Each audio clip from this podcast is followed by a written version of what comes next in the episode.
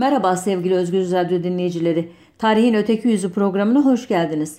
Bu haftaki konum 6 e, Mayıs 2019'da iktidarın ağır baskıları sonucu Yüksek Seçim Kurulu tarafından beklenildiği gibi iptal edilen İstanbul Büyükşehir Belediye Başkanlığı seçimleri vesilesiyle Bizans'tan günümüze İstanbul'un ünlü şehreminleri yani bugünün belediye başkanları. Bazılarınız diyebilirsiniz ki bize ne İstanbul'dan? Demeyin lütfen. Çünkü dünyanın 14. büyük şehri nüfusuyla 145 ülkeyi geride bırakan bu mega kent hem Türkiye ekonomisinin kalbi, sosyolojisi ile hem ülkenin ortalaması hem ondan çok fazlası e, ayrıca özellikle Cumhuriyet döneminde gelmiş geçmiş tüm iktidarların iktidara hakim olan ideolojilerin gösteri alanı, şov e, e, meydanı. Ayrıca sonsuz büyüklükte bir rant alanı. Bütün bunlardan dolayı da kent sonu gelmez bir yıkım, yapım, yeniden yıkım kurbanı. Dolayısıyla İstanbul'u bilmek demek Türkiye'yi bilmek demek ya da ben öyle düşünüyorum. Ancak elbette zaman sınırı yüzünden tüm hikayeyi bu şehri yöneten bazı ünlü şahsiyetlerin hikayesine sığdırabildiğim kadarıyla anlatabileceğim. Epey uzaktan başlıyoruz. Milattan sonra 324-337 yıllar arasında hüküm süren Doğu Roma İmparatoru 1. Konstantinus, imparatorluğun doğu merkezini antik dönem şehri Bizantiyon'a taşırken kente 2. Roma ya da Yeni Roma adını yakıştırmış, ona Roma'nın tüm ayrıcalıklarını tanımış ve Roma eyalet sisteminin dışında tam bağımsız bir yönetim sağlamıştı. Kentin başına pro konsül ve arkont ünvanlarını birlikte taşıyan bir yönetici geçirmişti. Arkontluk kentin geçmişteki yönetim biçimi ve kendi tarihiyle bağlarını sağlıyordu. 359 yılında adı kurucusundan dolayı artık Konstantinopolis olan şehrin yöneticisi aynen Batı Roma İmparatorluğu'nun başkenti Roma'da olduğu gibi Prefectus Urbi adını taşıyordu. Yeni Roma'da eski Roma'nın ya da kadim Roma'nın gerek kentsel gerekse yönetimsel yapısı benzer şekilde tekrarlanmıştı.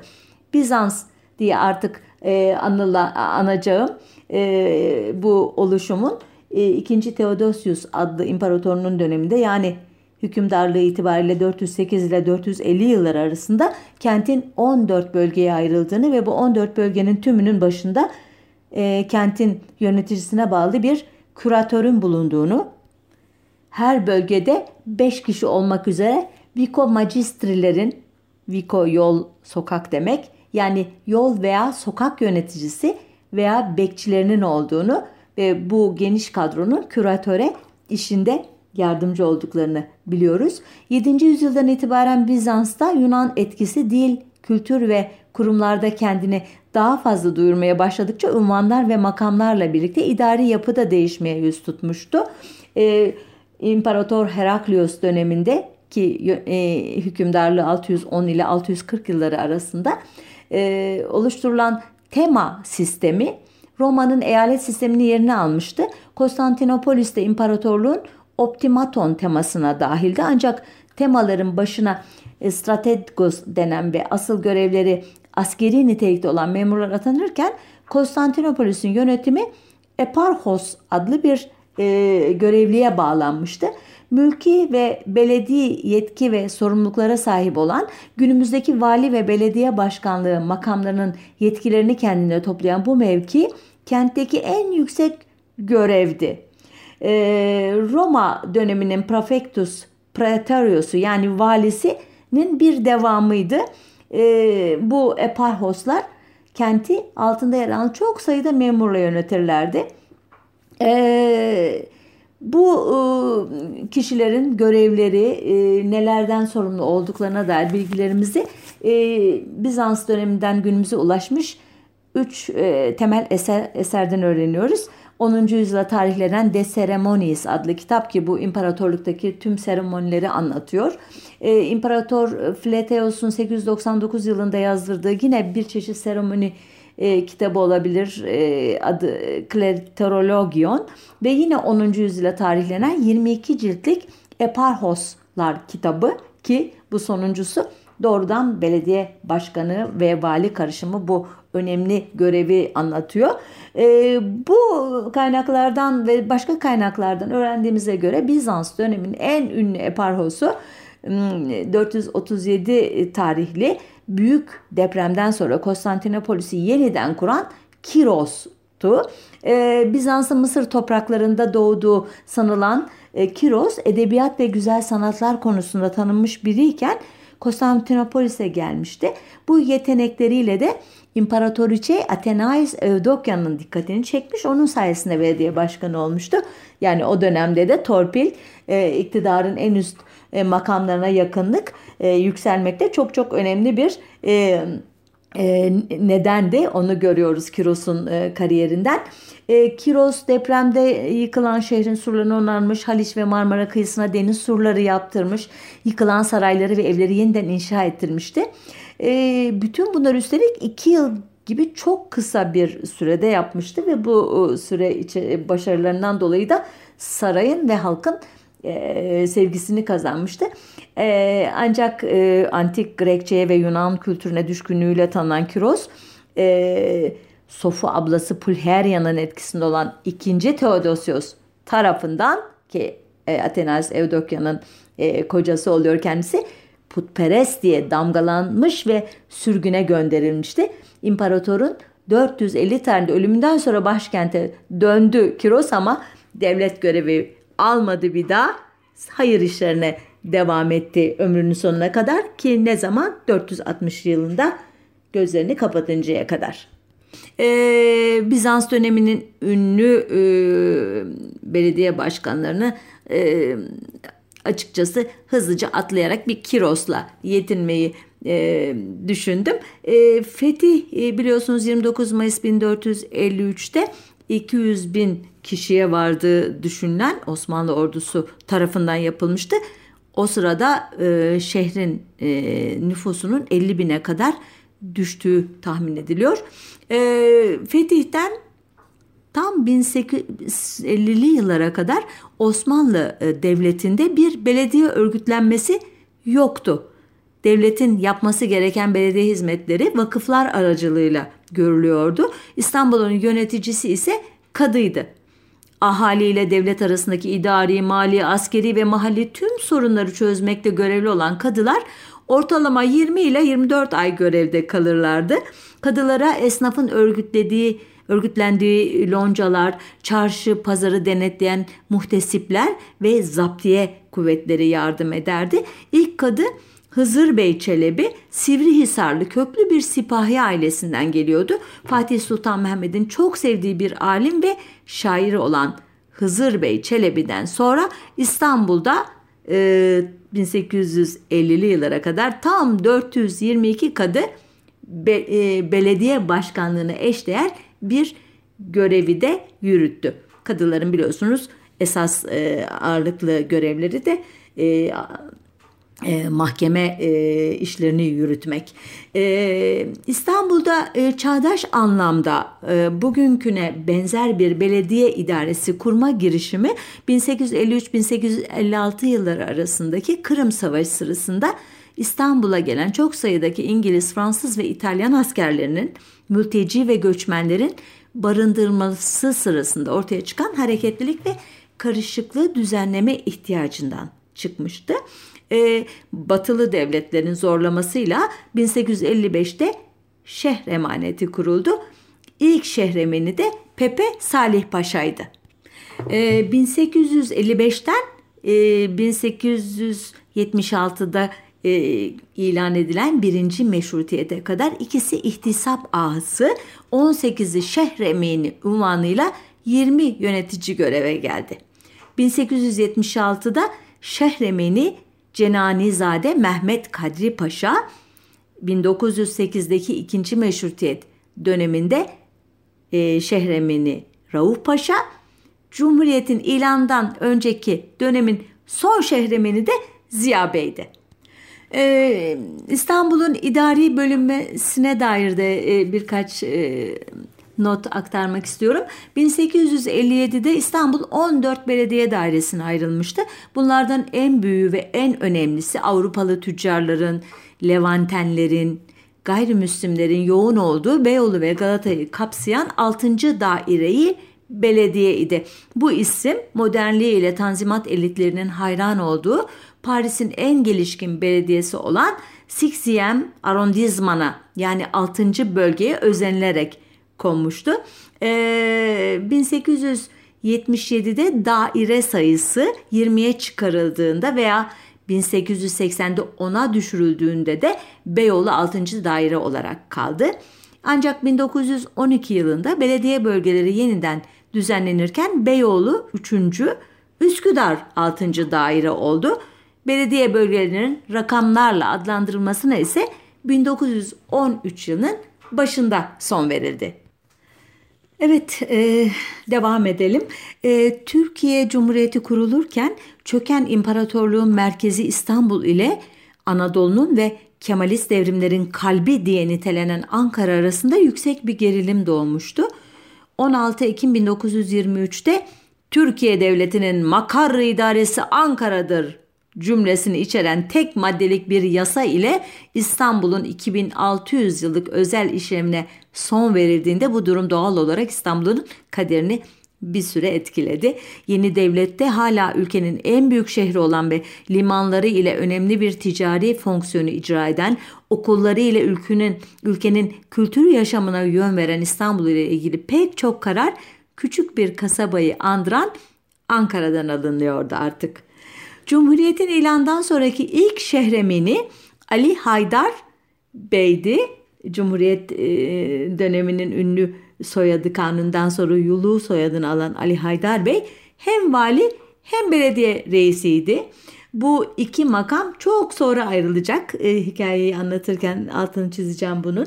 E, Mustafa Kemal e, 1919'da Samsun'a giderken ayrıldığı İstanbul önlerinden 23 Ekim 1923 tarihinde Hamidiye zırhlısıyla geçerken bir çatana ile zırhlıya yetişip huzuruna çıkmak isteyen Şehremeni Haydar Bey'i gemiye kabul etmemişti.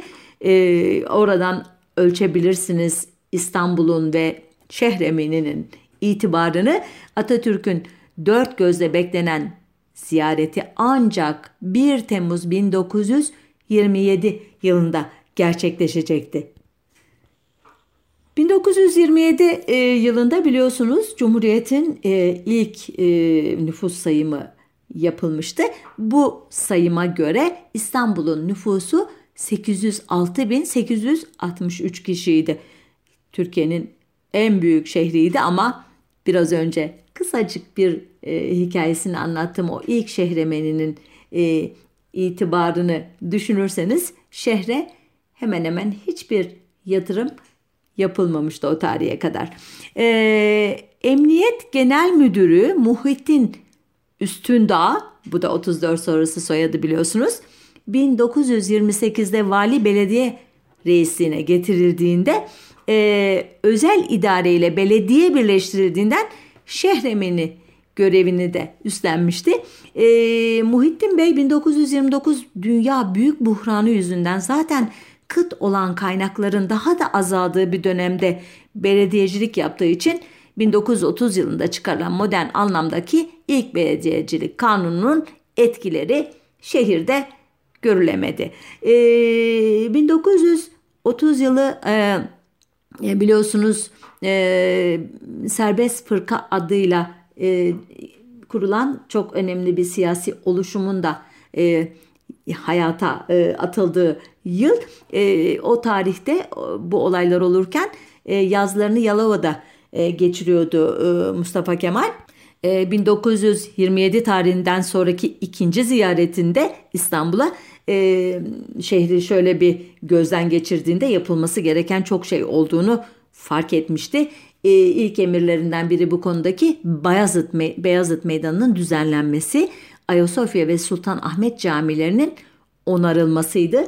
Bu emirleri duyan yetkililer o zaman çok çok ümitlenmişlerdi e, ve e, Üstündağ'da e, bu enerjiyle şehre gerçekten şöyle bir girişti. Yapımı daha önceden başlamış olan Atatürk Bulvarı inşaatını sürdürdü. Kilyos, Büyükdere ve o tarihlerde İstanbul'a e, bağlı olan Yalova ve Florya e, yollarını açtı. E, Kadıköy'deki e, tarihi Yoğurtçu Parkı, e, Bakırköy Parkı, Anadolu Hisarı Parkı, şu anda e, ortada olmayan Kadıköy İskele Parkı, e, Üsküdar'daki At Pazarı ve Yeni Çeşme bahçeleri ki bunlar da yok onun döneminde e, ortaya çıkmıştı. E, Vakıflar İdaresi'nin elinde olan 392 be, e, mezarlık belediyece e, devralınırken Üstündağ dönemi, Muhittin Bey döneminde e, idarenin devretmek istemediği Ayaz Paşa, Surp Agop, Silivri Kapı Şehitlik ve Bayrampaşa mezarlıkları ile Kadıköy Altı Yol arasındaki Rum mezarlığı da mahkeme kararıyla onun da zamanında devralınmıştı. Yine Florya ve Yalova'daki Atatürk köşklerinin yapımına onun zamanında başlanmıştı. E, Florya ve Büyükada'daki plajlar onun eseriydi. Eğlence yerlerinin Beyoğlu'nda toplanması da Muhittin Bey'in işlerindendi. Ah, bu yıllarda e, Tanzimat'ın mirası olarak batılı uzmanlara başvurma geleneği uyarınca 1933'te Almanya'dan e, Elgötz, Fransa'dan Agache, e, Lambert, e, Almanya'dan Wagner gibi uzmanlardan çeşitli raporlar istenmişti. Özel Ankara ve İstanbul için. Ancak bunlar yeterli bulunmadığından 1936'da bizzat e, artık Atatürk soyadını e, taşıyan e, büyük e, şefin davetiyle ilk kez 1904'te İstanbul'a gelen, 1926'da da İzmir için bazı çalışmalar yapan Paris Şehircilik Enstitüsü üyelerinden Henry Prost İstanbul'a geldi. Modernleşme ile korumacılığı birleştiren bir yaklaşıma sahip olan Prost'un iki yıl içinde Beyoğlu yakasının Nazım planını hazırlaması, bu plan uyarınca Eminönü Meydanı'nın genişletilmesi, şehir tiyatrolarının kuruluşu hep Muhittin Üstündağ döneminin önemli olaylarıydı. E, Muhittin Üstündağ'ın e, Prost e, planlarını uygulamaya ne yazık ki e, fırsatı olmadı. Çünkü 1938 yılının 10 Kasım'ında Atatürk'ün ölümünden sonra görevinden alındı. E, planları e, uygulamak 8 Aralık 1938'de şehremini olarak atanan Lütfi Kırdar'a nasip oldu. E, Lütfi Kırdar sadece vali ve belediye başkanı değil aynı zamanda CHP il başkanı idi de e, Kerkük'ün ünlü ailelerinden Kırdarzade'den Kırdarzadelerden geliyordu özür dilerim. Tıp eğitimi almıştı ve Birinci Dünya Savaşı ile Milli Mücadele döneminde Kızılay'da görev yapmıştı. İstanbul Atatürk'ün küskünlüğünün doğurduğu durgunluktan Lütfi Kırdar sayesinde çıktı. Henry Prost Lütfi Kırdar'ın desteğiyle Fransız ve Türk mimar ve mühendislerinden oluşan bir grupla 15 yıl boyunca tarihi yarımadayı Beyoğlu ve Kadıköy Üsküdar'ı planladı. Ee, bu dönemde o kadar çok şey yapıldı ki hızlıca birkaçını sayacağım sanki. Ee, terkos, kağıthane ve elmalı su hatları geliştirildi ve kişi başına düşen günlük su miktarı 3 katına çıkarıldı. Şehrin çöp, kanalizasyon ve elektrik şebekesi geliştirildi. Sağlık kurumlarındaki yatak kapasitesi iki katına çıkarıldı.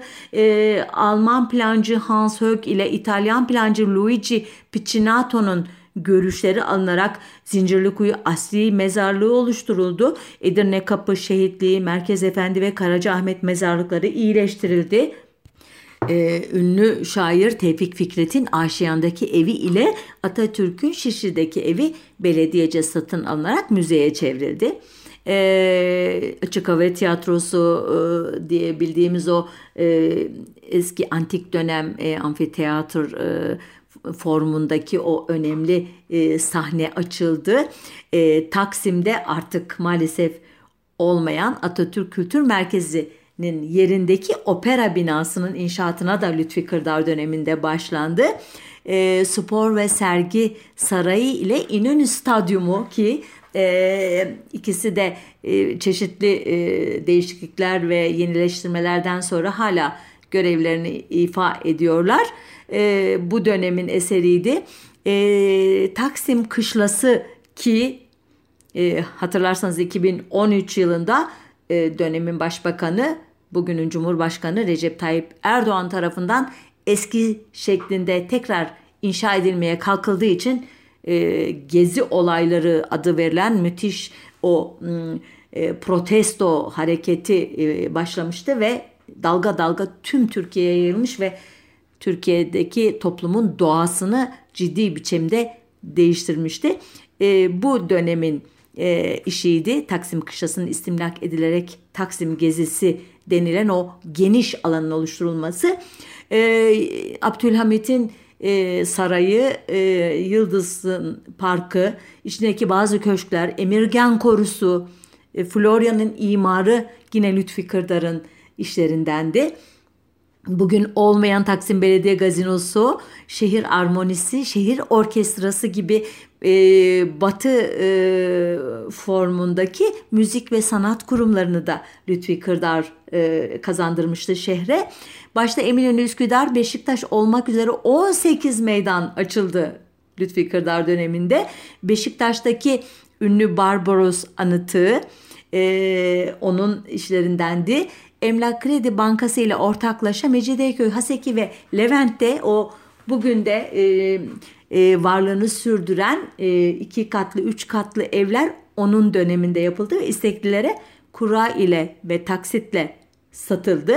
E, bu Levent'tekinin karşılığı olarak da benim yaşadığım Koşuyolu semtindeki İmar Limited evleri de belediyenin işçilerine, e, şoförlerine, çöpçülerine e, yapılmıştı. E, bugün buralarda büyük bir yenileşme hareketine sahne olduğu için çok değer kazanmış bölgelerden biri Kadıköy'ün Koşuyolu yakası. E, Lütfi Kırdar 1949 yılında görevinden ayrılarak Stockholm Büyükelçiliğine atandı. Aynı yılın Aralık ayında yapılan ara seçimlerde CHP'den Manisa milletvekili olarak meclise girdi. 1954 ve 57 seçimlerinde Demokrat Parti listesinden İstanbul milletvekili oldu. Son Menderes hükümetinde de Sağlık ve Sosyal Yardım Bakanıydı. 27 Mayıs 1960 darbesinde tutuklandığı, yargılandığı yasada da 17 Şubat 1961 tarihindeki duruşmada geçirdiği kalp krizi sonunda yaşama veda etti. Olaylı bir cenaze töreninden sonra kendi eseri olan Zincirli Kuyu Asri mezarlığına gömüldü. E, Lütfi Kırdar 61 yılında öldü diyerek yeni bir döneme geçmiş gibi e, oldum ama hatırlarsanız 1949'da ayrılmıştı belediye başkanlığı görevinden demiştim. Tekrar oraya geri dönmek e, zorundayım. E, Lütfi Kırdar'dan sonraki İstanbul valisi, belediye başkanı Fahrettin Kerim Gökay'dı. E, o dönemki adlandırmayla emrazı akliye yani psikoloji dalında ordinarius profesör olan Fahrettin Kerim Gökay kısa boyundan dolayı mini mini valimiz ne olacak halimiz tekerleme, tekerlemesinin icadına neden olmuştu. Adnan Menderes'in şehrin imarını bizzat üstlenmesine kadar yani 1956 yılına kadar e, oldukça bağımsız çalışma olanağı bulan Gökay ilk iş olarak yollara el atmıştı. E, Fatih Edirne Kapı yolu kısmen yeniden yapıldı, kısmen asfaltlandı ve parke ile döşendi. Ayasofya ve Kapalı Çarşı bölgesindeki yollar yenilendi. Fatih'te, Karaman ve Laleli'de Reşit Paşa caddeleri asfaltlandı. Halk caddeleri diye bilinen birçok ara cadde ve sokak yenilendi.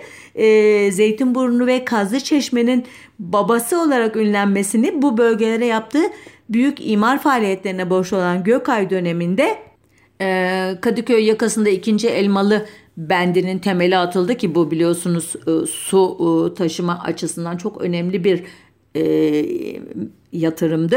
E, Terkos Kağıthane arasındaki 42 kilometrelik isale hattı yine bu dönemde döşendi. E, Fatih Külliyesi onarıldı. Cami ve çevresi güzelleştirildi. Aksaray, Ayvansaray ve Azapkapı'daki bazı camiler onarıldı ve Eyüp Sultan Camii'nin etrafındaki evler yıkılarak cami ortaya çıkarıldı ki bugün biliyorsunuz devlet ricali başta olmak üzere halkın çeşitli kesimlerinin adak adamak, dua etmek, teşekkür etmek, hatta e, e, piknik yapmak için e, birinci tercihlerinden bir e, alan burası. E, Cumhuriyet elitlerinin halka bakışını gösteren kült cümlelerden biri olan halk plajlara akın etti, vatandaş denize giremiyor sözünün de sahibi olan Fahrettin Kerim Gökay'ın en ilginç işi şehirde klakson yasağı getirmek olmuştu. Çünkü psikoloji profesörü olan Gökay'a göre klakson sesi ruh sağlığını bozan bir unsurdu ki katılıyorum kendisine. Yine halkın ruh sağlığı için Bahar ve Çiçek Bayramı adı altında Gülhane Parkı'nda iki ay süren eğlenceler düzenledi. Şark kahvesi diye bir yer açtı. Spor ve Sergi Sarayı'nda yılbaşı kutlamaları yaptı. Ee, ancak bütün bu güzel e, işleri e, başta Rumlar olmak üzere şehrin gayrimüslim azınlıklarına yönelik o korkunç 6-7 Eylül 1955 yağmasındaki tutumu yüzünden adeta boşa çıktı. Ee, 1956'dan itibaren Başbakan e, Adnan Menderes İstanbul'un imarına bizzat el koyunca Fahrettin Kerim Gökay'ın işlevi azalmıştı. Öyle ki 1 Haziran 1957'de Menderes'e İstanbul'un Fahri Belediye Başkanı ünvanı verildi ki bu dönem Menderes'in şehre verdiği zarar ve fayda başlı başına bir program konusu. Onun için e, kendisini ünlü belediye başkanları arasında saymakla birlikte bu programa dahil etmiyorum. E, Fahrettin Kerim Gökay ile devam ediyorum. 1957 yılında İsviçre'nin Bern Büyükelçiliğine atanan Gökay 15 Ekim 1961 seçimlerinde Yeni Türkiye Partisi'nin milletvekili olarak meclise girdi. 1962-63'te İsmet İnönü başkanlığında kurulan koalisyon hükümetlerinde de İmar ve İskan Bakanlığı ile Sağlık ve Sosyal Yardım Bakanlığı görevleri yapan Gökay 1965'te siyasetten seçildi. E, hızlıca programımızı bağlamaya çalışalım. 27 Mayıs 1960 darbesi sonrasında belediye başkanlarının atanması yoluna gidildi doğal olarak askeri idare mantığıyla. 3 yıl içinde 7 belediye başkanı değiştikten sonra 1963 seçimlerinde Cumhuriyet Halk Partisi'nin adayı Haşim İşcan belediye başkanı seçildi. Bu yolla öz, özür dilerim. Osmanlı e, döneminin e, büyük devlet adamlarından Ahmet Cevdet Paşa'nın oğlu olan Haşim İşcan Tekirdağ, Erzurum, Antalya, Bursa ve Samsun valilikleri yapmış. Bu şehirlerde 400'den fazla ilkokul açmış, hastane, liman, stadyum, halk evi gibi kamu binaları inşa etmiş. Ee, Balkan ülkelerinden gelen göçmenlere yönelik başarılı çalışmalarıyla göz doldurmuştu. Döneminde 1500 kilometre yol, Şehremeni, Çarşı Kapı, Karaköy, Unkapı, Saraçhane, yeraltı ve yeraltı üst, yerüstü geçitleri, işte Galata Kulesi'nin restorasyonu, Taksim gezisinin düzenlenmesi ve yine Florya'nın turistik açıdan geliştirilmesi çalıştırma, çalışmaları yapıldı. Halk arasında Haşim Baba diye anılan Haşim İşcan 1968'de beyin kanaması sonucunda hayatını kaybetti.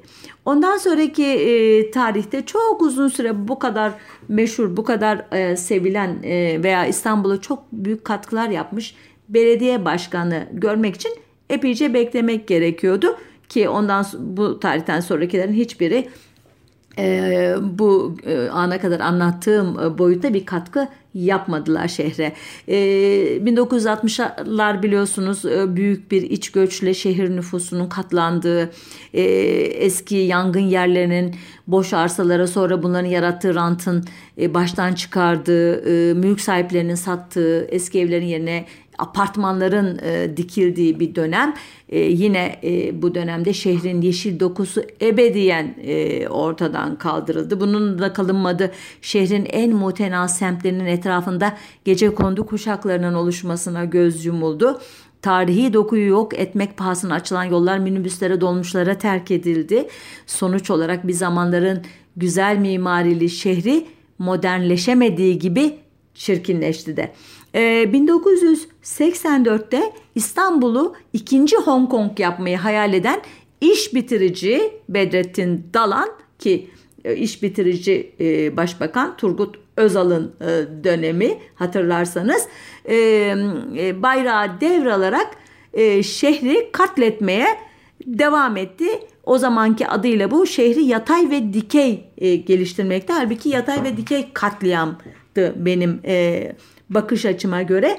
E, Dalan döneminde Haliç kıyıları e, korunmaya değer eser var mı yok mu araştırılmadan silmece yıkıldı.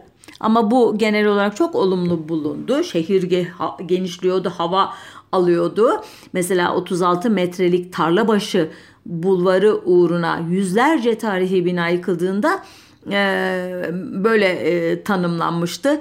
Ferahladı e, şehrimiz diye ki benzeri ifadeler e, anlatmadığım o Menderes e, döneminin e, mimari katliamları sonunun e, sırasında da e, boy göstermişti basında.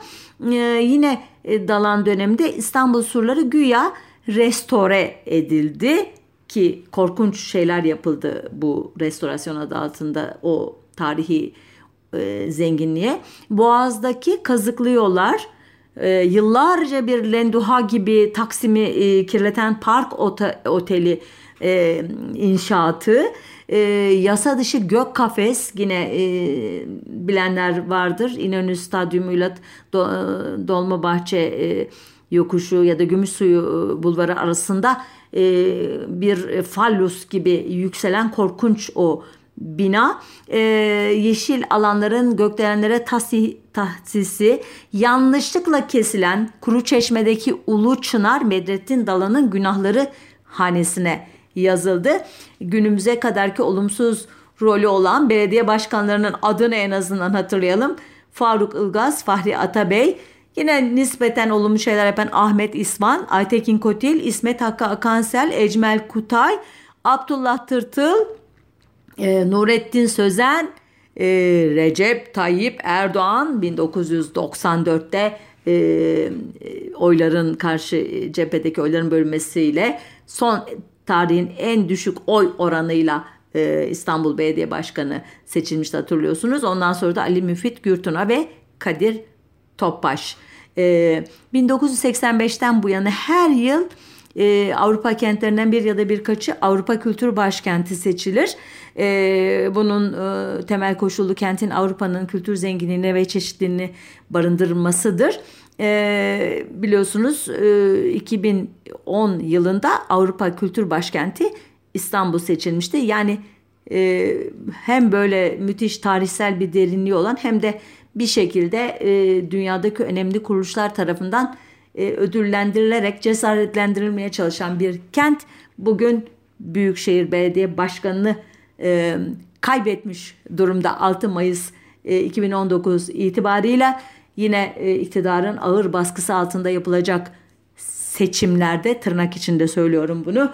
Bakalım kim seçilecek ve İstanbul'un e, katline nasıl devam edilecek ya da makus talihi değişebilecek mi hep birlikte göreceğiz.